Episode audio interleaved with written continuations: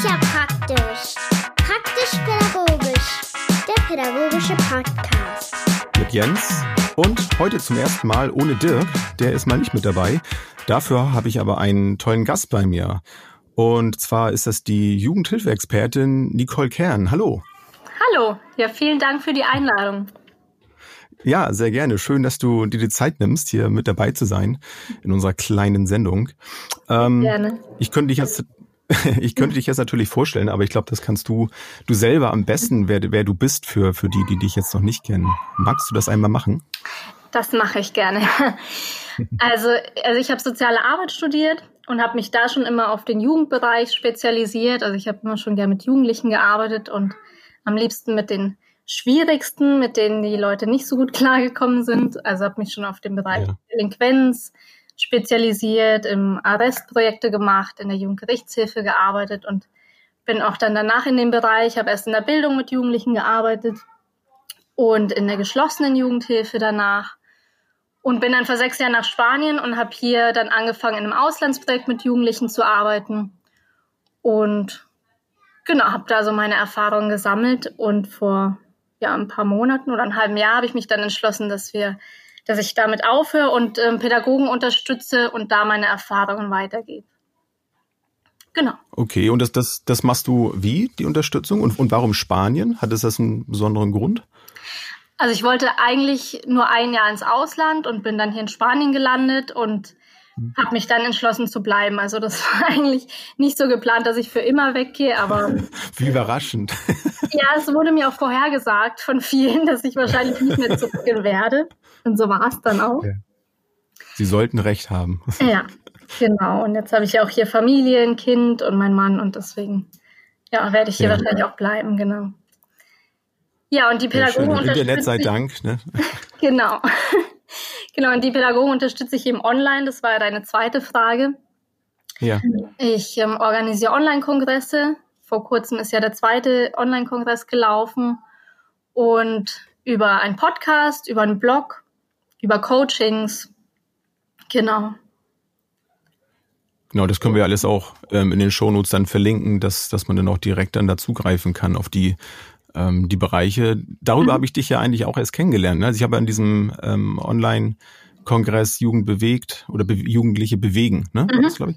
Genau. Ähm, habe ich ja auch teilgenommen und ähm, das war das erste Mal, dass ich sowas mitgemacht habe und ich war ja förmlich ähm, erschlagen von den vielen Inhalten, die, die du da so mitgibst. Also sehr schön und der ist ja auch noch momentan auch noch äh, abrufbar, ne?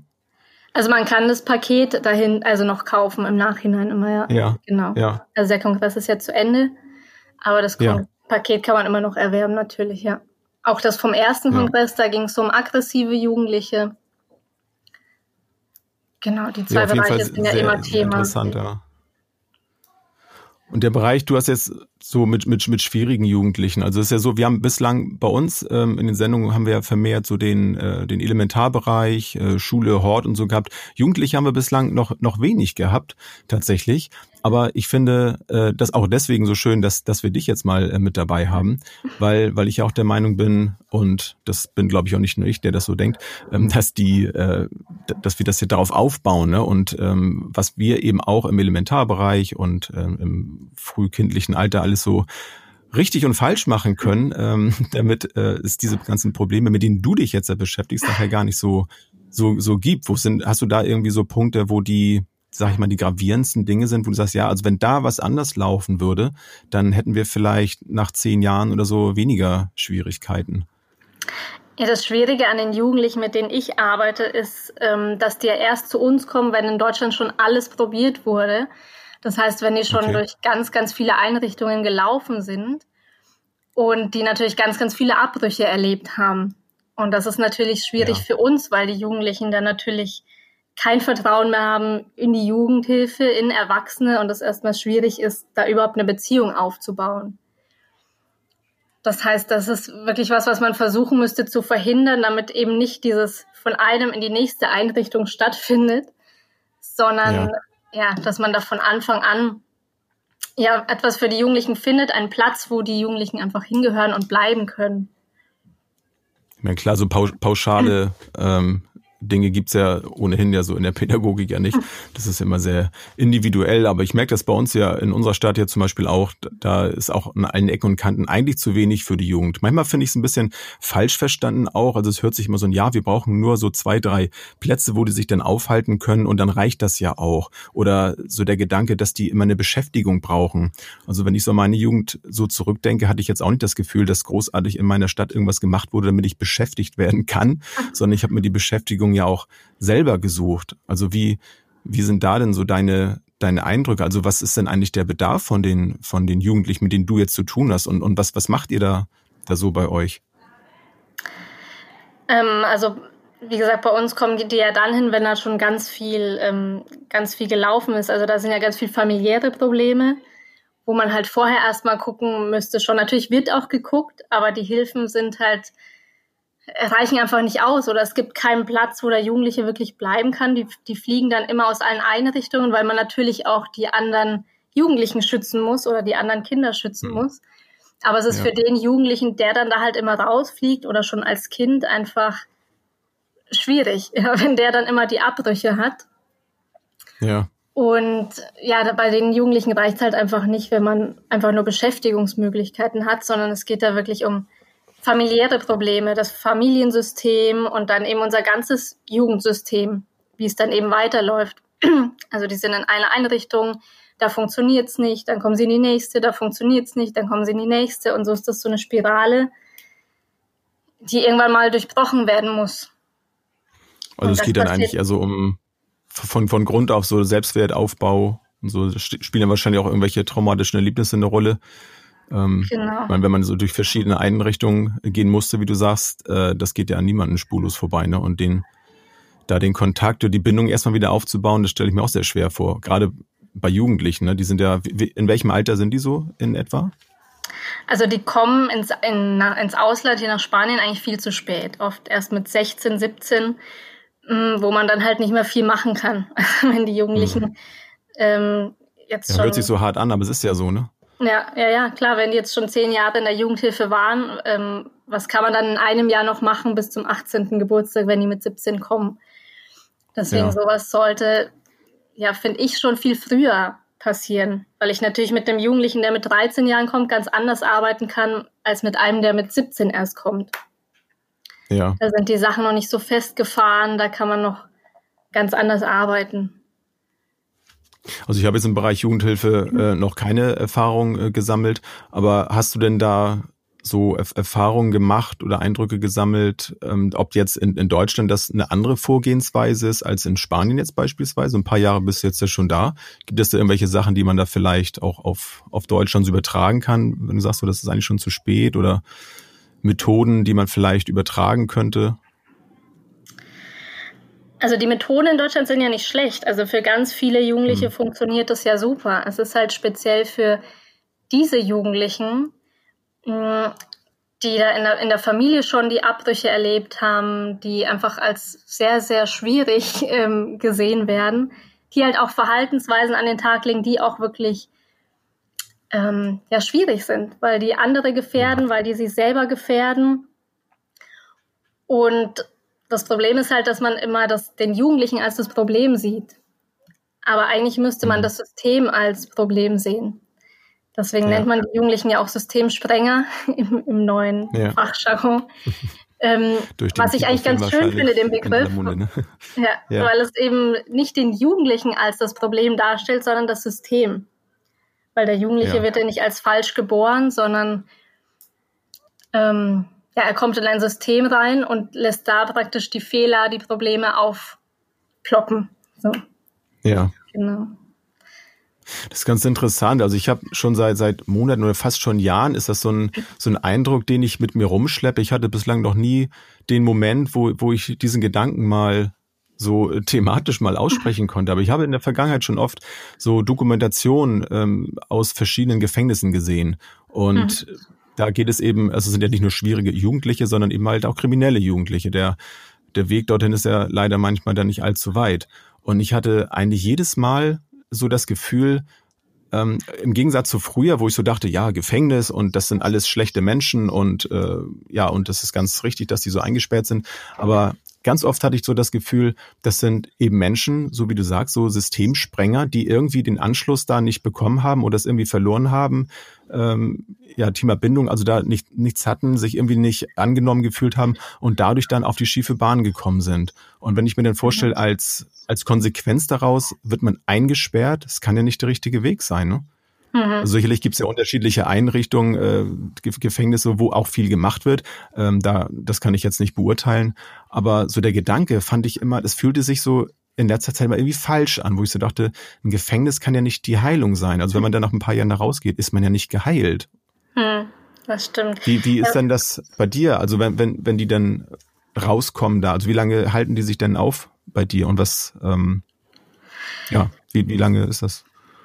Genau, also über, das sind schon hm, Jahre, die die oft im Auslandsprojekt verbringen, ähm, weil das natürlich eine langfristige Maßnahme ist, weil ich ja, wie ich am Anfang schon gesagt habe, man braucht ja ganz viel Zeit, um erstmal den Kontakt mit denen aufzubauen, weil das eben das Schwierigste ist, eine Beziehung wirklich zu den Jugendlichen zu bekommen. Ja. Und ja, es kommt immer darauf an, mit welchem Alter die kommen. Wenn die mit 17 kommen, kann es sein, dass die mit 18 schon wieder weg sind. Wenn sie mit 16 kommen, hat man ein bisschen mehr Zeit oder mit 15. Wobei viele dann auch verlängern mit 18 und dann noch länger bleiben. Ähm, jetzt habe ich die Frage vergessen. Wie war das die Frage, wie lange die bleiben? ähm, ja, ja, genau. Also die, die Erfahrung, ne? Also wenn ich jetzt eben so überlege, jemand kommt ins Gefängnis, also ich möchte jetzt nicht genau. das, was du machst, mit einem Gefängnis vergleichen, ne, um Gottes Willen. Ähm, ja. Nur der Gedanke kam mir eben. Also wenn ich jetzt mhm. mir vorstelle, ich bin jetzt eben so ein Systemspringer, mhm. wie du sagst, und, und komme dann in dieses Auslandsprojekt und fühle mich dann vielleicht wieder eingesperrt. Aber vielleicht ist es ja gar nicht so. Vielleicht ist es bei dir nicht so. Aber ich denke mir so, danach habe ich ja nicht das Gefühl, dass ich plötzlich geheilt bin. Es kommt natürlich darauf an, mhm. was, genau. was mache ich in dieser Zeit, ne? So wie da die die Heilungs, in Anführungsstrichen jetzt Heilungschancen sind oder die, ähm, die mhm. Aufbaumöglichkeiten sind, ein normales Leben führen zu können. Ja, also wie du schon sagst, das ist ja kein Gefängnis hier in, in Spanien, ja. aber natürlich ähm, haben die andere Regeln, es ist eingeschränkter. Wir sind ja mit den Jugendlichen erstmal in den Bergen, also weg von der Zivilisation und auch erstmal keine Handys, keine Medien, um wirklich erstmal eine Beziehung zu den Jugendlichen aufzubauen und dann mit ihnen zu arbeiten. Und da ist auch so der Haken, dass oft der Übertritt dann ins normale Leben nicht so gut gestaltet wird, weil hier haben die dann erstmal ja kein Handy, geregelte Fernsehzeiten, geregelte Medienzeiten, alles ist oft sehr geregelt. Und dann mit 18 gehen sie zurück nach Deutschland und es ist plötzlich nichts mehr geregelt und ähm, du hast plötzlich wieder alle Freiheiten und da oft ist oft so dieser mhm. Übergang schwierig von ganz vielen Regeln oder ganz vielen ähm, ganz Kontrolle würde ich nicht sagen, aber ganz auch, viel ne? Unterstützung, weil der Betreuer ist ja immer ja. da. Also die haben ja. zwar dann schon, kommen dann in die Selbstverantwortung und man versucht ihnen eine eigene Wohnung zu geben, aber trotzdem ist der Betreuer ja immer da. Und dann gehen sie nach Deutschland und plötzlich ist keiner mehr da. Und das ist so der Haken an diesen Auslandsprojekten, mhm. dass sie dann nach Deutschland gehen und ja, die Hilfe erstmal nicht mehr haben. Das heißt also, der Kontakt ist danach auch dann wirklich dann beendet oder wie, wie sieht das dann danach aus? Haben die dann noch Kontakt dann zu, zu Jugendhilfeinrichtungen hier dann in Deutschland? Habt ihr über die dann noch Kontakt oder ist das dann wirklich beendet ab dem Zeitpunkt? Also es kommt darauf an. Manche werden schon noch begleitet von der Jugendhilfe, aber natürlich nicht mehr von dem Betreuer, den sie hier in Spanien hatten. Das ist dann auf freiwilliger Basis. Ich habe schon noch Kontakt mit den Jugendlichen, mit denen ich gearbeitet habe. Aber das ist eben was Freiwilliges, weil die mich anschreiben, weil wir eben eine Beziehung aufgebaut haben über die Jahre. Aber jetzt direkt, ähm, dass es irgendwie ein geregeltes, dass es weitergeht, die Hilfe, das ist eher eben nicht mehr da. Und das, ja, ist schade, weil die dann oft zurückfallen ja. in die alten Muster, die sie vorher hatten. Und dann, ja, die Hilfe eigentlich schief, also schief gelaufen ist. Man kann ja nicht sagen schief gelaufen, weil es immer schwierig ist, die Erfolge zu messen. Ja. Aber also Nach das nachhaltige Gefühl dann irgendwie ist dann genau. weg, dass es auch so funktioniert. Ne? Also ich stelle mir das auch schwer vor. Du hattest ja vorhin auch den Begriff des Systemsprengers genannt. Den Film hatten wir auch geguckt mit unserer Klasse zum Beispiel. Fand ich auch sehr, also ein, ein sehr guter Film, sehr anstrengend für mich, ein sehr emotional anstrengender Film. Ähm, ich habe eine Weile gebraucht, um den auch verarbeiten zu können. Aber da kam ja auch zum Beispiel diese, diese, diese Distanz, also die, die Schwierigkeit, das zu kontrollieren, die, die Distanz doch zu bewahren zu dem, zu dem ähm, ja, Kunden, wie sagt man euch, sage ich jetzt mal, ne? Ja. Klienten. So, ähm, weil, also gerade, ich meine, gut, klar, das lernt man auch. Ich, ich werde auch deutlich besser drin schon. Aber wenn ich jetzt gerade in so einem Bereich, muss ich ja unbedingt ganz viel Bindung aufbauen, um überhaupt äh, miteinander arbeiten zu können. Und, und da dann nachher wieder diesen, diesen Absprung zu schaffen, das ist, glaube ich, gar nicht so einfach, oder? Ja, vor allem hier in Spanien finde ich das sehr schwierig, weil wir ja, wir arbeiten ja nicht acht Stunden und gehen dann nach Hause, sondern du bist drei, vier Tage in, in der Gruppe oder bei dem Jugendlichen. Oder also ich zum Beispiel habe eine ganze Woche mhm. gearbeitet und hatte dann eine Woche frei.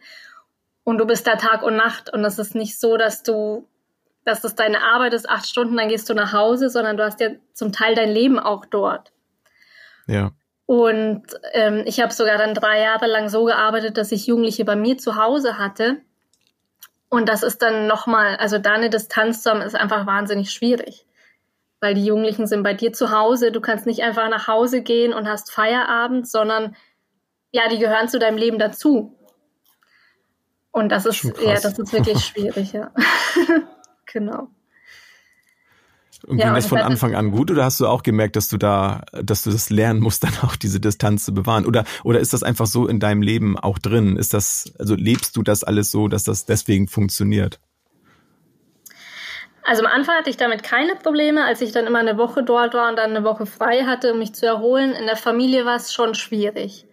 Und vor allem, als dann mein Kind auch geboren wurde, dann habe ich gemerkt, dass es, ähm, da ist die Distanz einfach schwierig weil dann gehören die mhm. Jugendlichen wirklich irgendwie zur Familie und dann da die professionelle Distanz zu haben, ist einfach schwer, gerade wenn es um dein Kind geht. Und das war auch so ein Punkt, warum wir das dann aufgehört haben, weil wir gesehen haben, wenn, wenn dein eigenes Kind da dazwischen ist, dann kannst du auch nicht mehr professionell sein.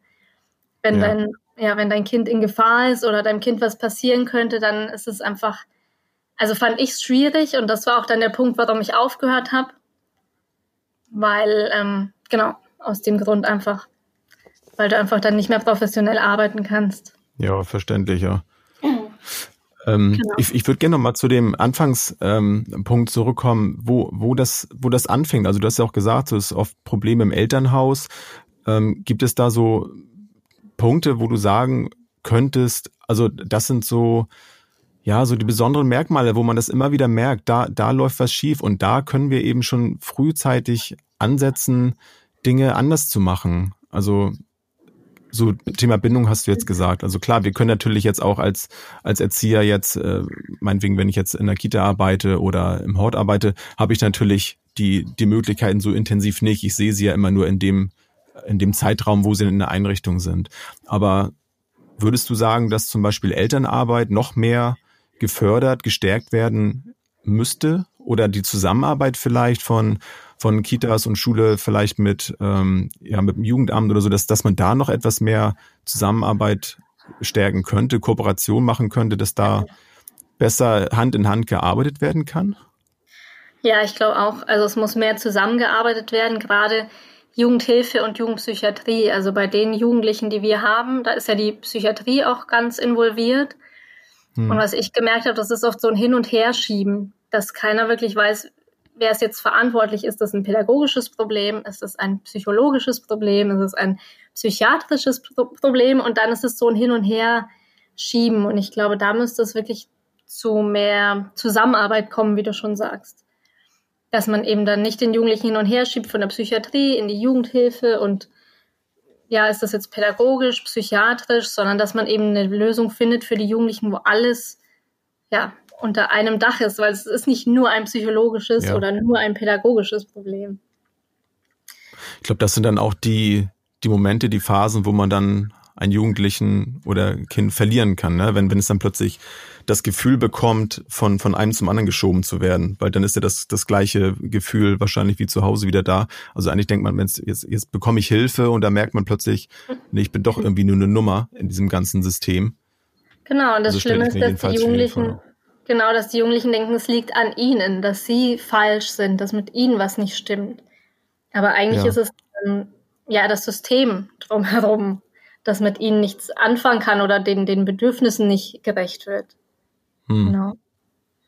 Ich habe vor vielen Jahren mal von so einer, von so einem Einrichtungszentrum geträumt und, und das alles schon aufgezeichnet, wo so verschiedenste Einrichtungen alle unter einem Dach sind, dass die Wege ganz, ganz kurz sind, dass man merkt, okay, du an dieser Stelle kommen wir nicht weiter, du geh mal eine Etage tiefer, da, da mhm. wird dir weitergeholfen, dass man eben gar nicht erst so weit raus muss und gar nicht erst so viel Zeit verliert dazwischen, ähm, um wieder drüber nachzudenken, dass das vielleicht doch alles keine gute Idee ist, sondern dass das ganz kurz ist mit den, mit den Wegen und im Grunde zeigt das ja auch, was du so gerade sagst, dass das ähm, eigentlich wirklich eine gute Idee ist, ne? dass, dass mhm. die verschiedenen Einrichtungen mehr miteinander arbeiten. Ich will jetzt gerade überhaupt nicht sagen, dass sie gegeneinander arbeiten, aber eben nicht so, nicht so für sich, dass, dass die, ja. die, dass das nicht so trennscharf alles voneinander gehalten wird. Ja, das ist eine schöne Idee. Und da, ich, also, ja, wo ich in Deutschland gearbeitet habe, das war auch so ein bisschen so. Da haben, also in dieser geschlossenen Jugendhilfeeinrichtung, ähm, da waren wir Pädagogen für den Gruppendienst da, aber die Schule war unter einem Dach. Es war ein Psychologe unter einem Dach, der Psychiater. Also wir waren alle Kollegen und haben alle in dem Bereich gearbeitet zusammen, also mit den gleichen Jugendlichen. Das war halt ja. eine Gruppe, das war eine Clearing-Gruppe. Das heißt, wir haben nur, ähm, also die kamen dahin, als es auch schon eigentlich schon zu spät war. Und ähm, dann wurde geguckt, was ist eigentlich los mit dir, wo passt du eigentlich hin? Und dann eine Einrichtung gesucht. Aber es war eigentlich ein schönes Konzept für, ja, für ganz am Anfang schon, ja, wie du sagst. Bevor es mhm. eigentlich zu spät ist, sondern bevor diese ganzen Abbrüche kommen. Dass da schon zusammengearbeitet wird, dass es einen Psychologen gibt, einen Psychiater, Pädagogen gibt und alle eben unter einem Dach sind und miteinander sich austauschen. Ja. Genau. Das Gefühl habe ich leider auch noch, dass es, dass, ja, dass wirklich Aktivität und Unterstützung erst dann passiert, wenn, es offensichtlich ist, ne? wenn wirklich schon das ähm, Problem da ist und dass, dass eigentlich noch mehr die Prävention an sich auch unterstützt werden müsste. Also es wird zwar in vielen Bereichen schon ja auch was gemacht. Also ich bin auch sehr froh, dass der ganze Bereich äh, psychische Gesundheit und so, dass das alles schon viel mehr in den Fokus äh, gerückt ist und dass ähm, ja, dass auch Kinder da mehr wahrgenommen werden, wenn sie psychisch erkrankte Eltern haben zum Beispiel, dass, dass denen auch besser geholfen wird und dass die dann auch eine Lobby bekommen, um eben nicht ja als schwierige ähm, Jugendliche später irgendwann ja zu enden, muss man ja schon fast sagen. Ne? Also ja. glücklicherweise gibt es ja mittlerweile dann ja auch Hilfe, aber ich denke auch, wenn man schon so über so viele Jahre dann noch so eine eine Zeit hinter sich hat, da, das das bleibt ja auf jeden Fall ja äh, nicht ohne Folgen das Ganze. Hast ja, du denn das also, Gefühl, dass du in den letzten Jahren sie das verändert hat? Oder, Entschuldigung, oder wolltest, wolltest, nee. du noch was sagen? Nee, nee, ich wollte eigentlich nur recht geben, dass das eigentlich, ähm, also ich sehe natürlich wenig, wie die Prävention vorher aussieht, weil ich nicht in dem Bereich bin, aber es ist schön zu hören, wenn du sagst, da tut sich was und ja, und es wird mehr darauf geguckt, dass schon im Vor Vorhinein was getan wird, genau. Also ich merke das allein durch, durch die Ausbildung zum Beispiel schon, wenn ich mich mit ähm, anderen äh, Erzieherinnen oder Erziehern unterhalte, die vor, vor einer längeren Zeit die Ausbildung gemacht haben, dass allein die Ausbildung schon andere Punkte dann auch mittlerweile beinhaltet.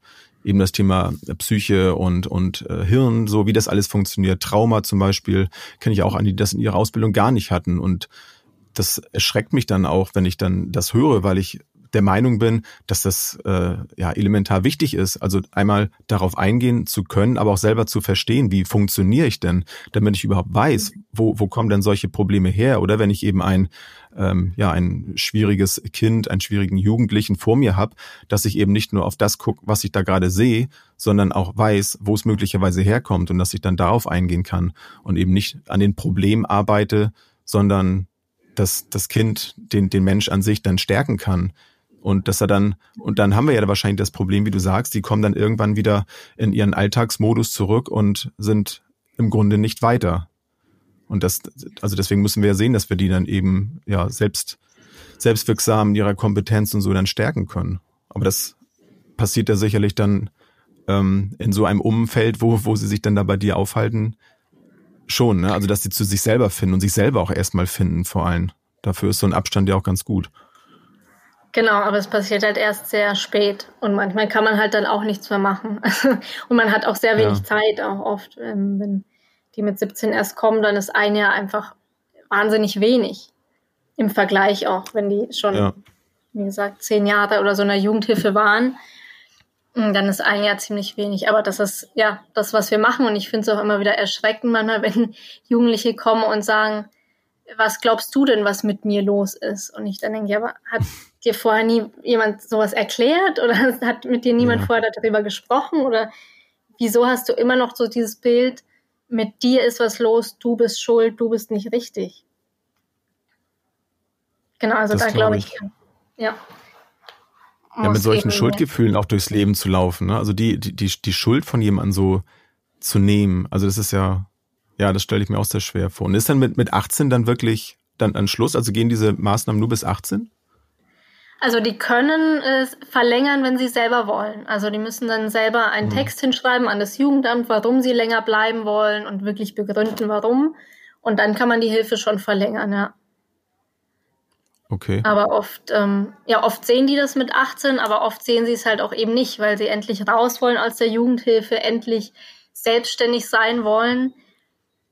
Und dann verlängern sie das selbstständig nicht und sind aber halt dann in Deutschland und sind dann dort überfordert und dann gibt's halt kein Zurück mehr. Leider. Mhm. Wow.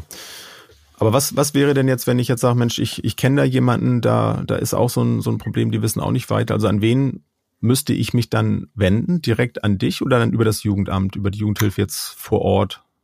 Nee, über das Jugendamt. Genau. Genau, es läuft eigentlich alles über das Jugendamt. Das Jugendamt hat die, die Verantwortung, sage ich jetzt mal, und die arbeiten dann ganz eng mit Trägern zusammen, die dann die pädagogische Arbeit machen. Ja. Aber da also, könnte man jetzt sich schon, also man könnte so den Wunsch äußern, Mensch, ich, ich kenne da diese Nicole Kern, das ist doch diese Jugendexpertin da aus Spanien. Oder da gibt's da Wartelisten. Ich bei mir habe ja keine Jugendlichen mehr zu Hause. Das heißt, das ist ähm, im Moment gerade nicht Thema. Ja. Ähm, genau, also ich, wie gesagt, ich unterstütze ja die Pädagogen oder auch die Eltern natürlich. Ach so rum, ja, ähm, Entschuldigung, ja. genau. Also ich coach die auch gerne, auch gerne die Eltern. Aber ja. im Moment nehme ich halt keine Jugendlichen bei mir auf. Genau.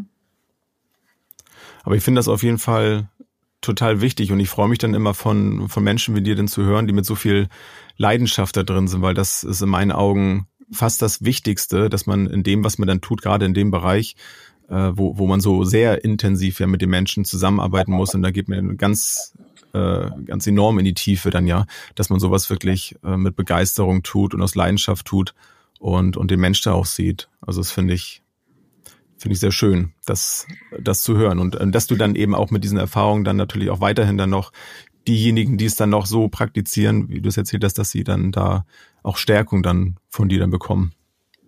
Ja, ich glaube, das muss man auch einfach. Also wenn man in dem Bereich ist, dann musst du die Jugendlichen mögen und ähm, musst das auch wirklich mögen, diese Arbeit, weil ich glaube, sonst bleibst du in dem Bereich nicht lange weil man muss sich schon. Nee, das, das glaube ich. Ja. Genau, man muss sich von vornherein klar sein. Das ist einfach keine leichte Arbeit und es sagt dir keiner ähm, Danke am Ende deines ähm, äh, Arbeitsdienstes, sondern eher im mhm. Gegenteil.